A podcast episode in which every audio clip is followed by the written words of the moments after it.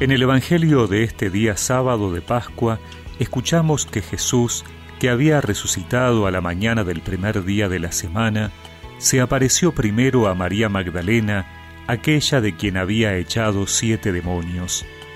Ella fue a contarlo a los que siempre lo habían acompañado, que estaban afligidos y lloraban.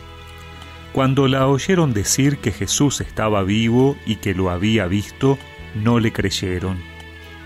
Después se mostró con otro aspecto a dos de ellos, que iban caminando hacia un poblado. Y ellos fueron a anunciarlo a los demás, pero tampoco les creyeron. Enseguida se apareció a los once, mientras estaban comiendo, y les reprochó su incredulidad y su obstinación porque no habían creído a quienes lo habían visto resucitado. Entonces les dijo, Vayan por todo el mundo, anuncien la buena noticia a toda la creación.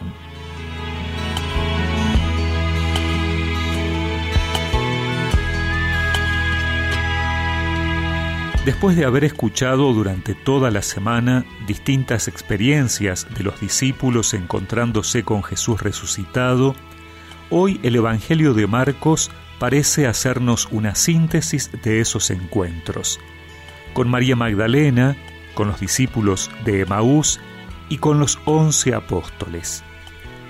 La experiencia común es la incredulidad de los apóstoles. Ellos que habían sido los que más habían conocido al Señor, que habían escuchado sus enseñanzas, no podían creer que estuviera vivo. Es que ellos lo habían visto morir, habían visto cuando lo enterraban, y se habían quedado con la imagen de los ojos humanos, no podían ver con los ojos de la fe.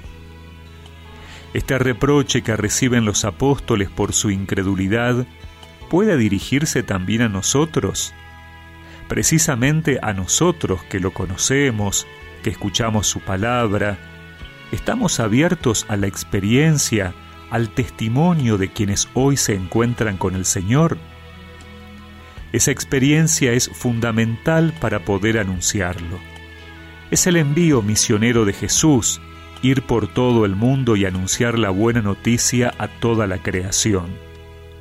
¿Y qué es esa buena noticia? Que Él está vivo, que nuestra fe se basa en la experiencia personal de habernos encontrado con Él, de experimentar su presencia. No es algo teórico que tenemos que repetir, sino que tiene que surgir del gozo de sentirlo con nosotros. Este sigue siendo el desafío del tiempo pascual y el de toda nuestra vida. Tanto amó Dios al mundo que a su único Hijo Él entregó para que todo aquel que crea en Él no muera más, tenga vida eterna.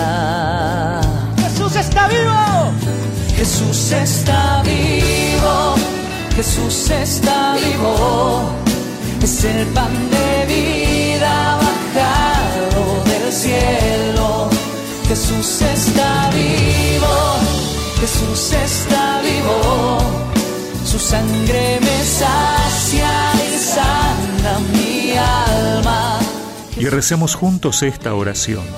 Señor, dame un corazón abierto a creer y experimentar que tú estás realmente vivo. Amén. Y que la bendición de Dios Todopoderoso, del Padre, del Hijo y del Espíritu Santo los acompañe siempre.